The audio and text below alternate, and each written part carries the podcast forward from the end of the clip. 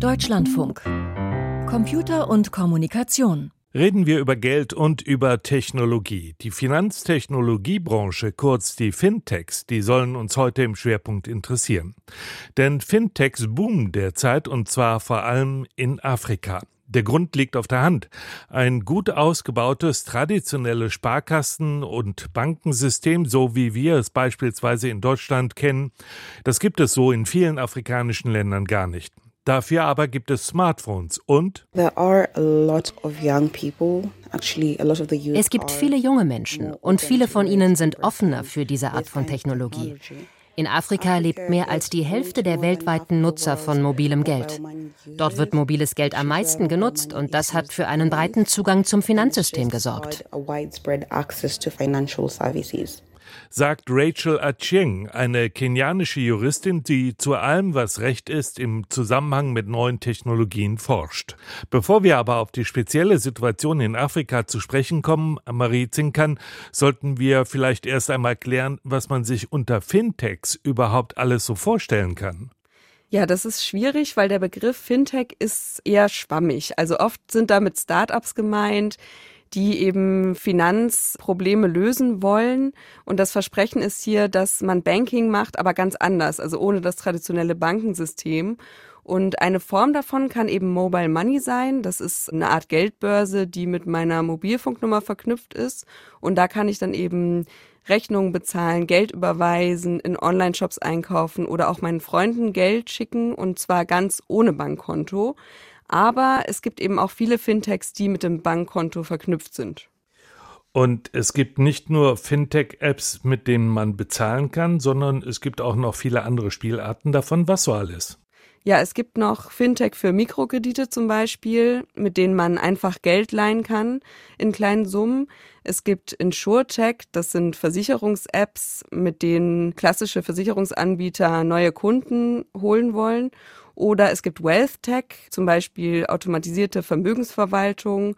Und diese Art von Fintech ist in Deutschland auch besonders erfolgreich. Das hat mir Lars Hornhoff erklärt von der Uni Marburg. Der ist dort Professor für Finanzwirtschaft. Und in Afrika südlich der Sahara sind aber Bezahl-Apps beliebter. Ja, dann werfen wir doch mal einen genaueren Blick auf diese Region südlich der Sahara und warum Fintech dort so erfolgreich ist. Der afrikanische Kontinent ist extrem jung. In etlichen Ländern sind nach Angaben der Weltbank mehr als 40 Prozent der Menschen jünger als 15 Jahre. Und junge Menschen sind sehr technologieoffen. Perfekte Bedingungen also für die Fintech-Branche, die am schnellsten wachsende Start-up-Branche des Kontinents. So ist laut Mobilfunkbranchenverband GSMA die Zahl der aktiven Nutzerinnen und Nutzer von mobilen Finanzdienstleistungen im Jahr 2022 um 15 Prozent gestiegen. Der Erfolg ist aber nicht nur dem niedrigen Durchschnittsalter der Bevölkerung geschuldet. Auch durch Armut oder Bürgerkrieg geprägte Lebensumstände helfen den Fintechs zum Erfolg. Im Sudan beispielsweise sei es zu gefährlich, Bargeld mit sich herumzutragen, erklärt die Journalistin Hipa Saleh. Banking-Apps seien sicherer. Because it's safe, save your money es ist erfolgreich, weil es sicher ist. Selbst im Krieg, denn die RSF, die Miliz, die die Rebellen unterstützt, kann einem ja Bargeld abnehmen, wenn sie einen unterwegs anhält. Und man kann leicht lernen, damit umzugehen. Außerdem könne man vielerorts gar kein Bargeld abheben. Seit Beginn der Kämpfe zwischen der sudanesischen Armee und den Rebellenmilizen Rapid Support Forces, kurz RSF, im April 2023 wurden viele Banken und Läden geplündert. Da fast 80 Prozent der Sudanesen ein Mobiltelefon haben, bezahlen sie Gemüse oder Medikamente, Tickets, Strom- und Krankenhausrechnungen lieber per App, erzählt Hippa Saleh. Sie hat Asa Hussein kennengelernt, eine alleinerziehende Mutter mit einem kranken Baby. Hussein ist eine von fünf Millionen Binnenflüchtlingen im Sudan. Sie ist auf Geld aus dem Ausland angewiesen. Her husband, the father of her child, Ihr Ehemann, der Vater ihres Kindes, arbeitet im Ausland. Er bezahlte die Apotheke vom Ausland aus mit der Bankcake-App. Sie wartete dann auf die grüne Bestätigung. Das ist eine Mitteilung, dass das Geld bezahlt wurde. Die zeigte sie dem Apotheker und der überprüfte einfach seine App, sah das Geld und gab ihr die Medizin. Im Sudan sei die App Bankek, der größten sudanesischen Bank mit sieben Millionen Nutzern, besonders beliebt. In vielen anderen Ländern sind dagegen Apps aus Kenia, Südafrika, Ghana und Nigeria erfolgreich. So Rachel Achieng.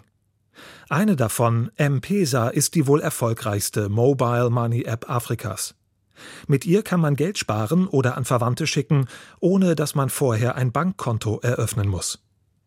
Finanzielle Inklusion, also der Zugang zu Finanzdienstleistungen, ist das große Argument der Investoren in Mobile Money Apps. Denn laut Weltbank hatten im Jahr 2021 nur 22 Prozent der Menschen in Subsahara-Afrika ein Bankkonto. Einen Mobile Money Account dagegen 33 Prozent. Auch Apps für Mikrokredite sind erfolgreich. Rachel Achieng meint, diese seien für viele arme Menschen attraktiv, weil sie sehr einfach ein Darlehen bekämen. Man brauche lediglich eine Mobilfunknummer. Fragen nach der Bonität spielen keine Rolle. Weil sie ihre Telefonnummer für einen Kredit verwendet haben, ist es für sie jetzt einfacher zu sagen, okay, ich kann einen weiteren Kredit mit einer anderen Nummer aufnehmen. Ich muss den Kredit auf dieser Telefonnummer nicht unbedingt bezahlen. Mobile Money und Mikrokredite sind also für Menschen in Kriegs- und Krisengebieten sowie für Menschen auf der Flucht oft lebensnotwendig. Der Familie Geld schicken, Essen und Medikamente kaufen, die Stromrechnung bezahlen und dabei nicht auf Bargeld oder eine Bonitätsauskunft angewiesen zu sein, darin liegen die Vorteile von Fintech-Apps.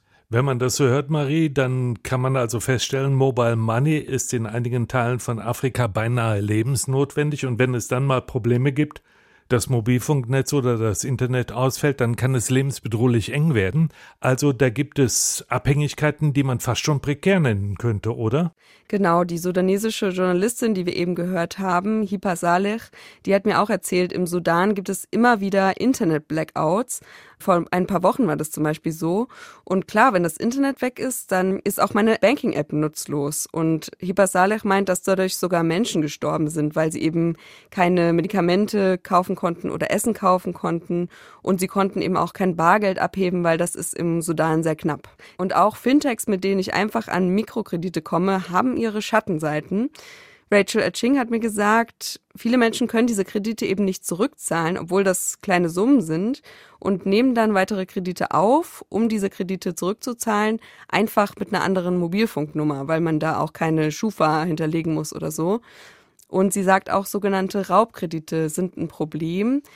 Raubkredite, da nutzen Kreditgeber die Notlage von Menschen aus, verlangen sehr hohe Zinsen, rufen zum Beispiel auch Menschen unaufgefordert an, schreiben sogar Nachrichten an Familie, an Freunde, wenn sie nicht zahlen können, sagt Rachel Etching.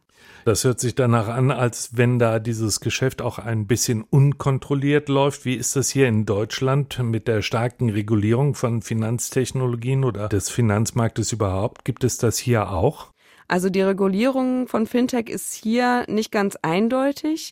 Und was Raubkredite angeht, hat mir der Rechtswissenschaftler Florian Möslein an der Uni Marburg erklärt, dass der Begriff hier nicht wirklich behandelt wird. Also der wird in den USA behandelt. Hier sieht man den in einzelnen Fachzeitschriften, aber ja, einzelne Symptome von Raubkrediten werden hier schon äh, rechtlich festgelegt.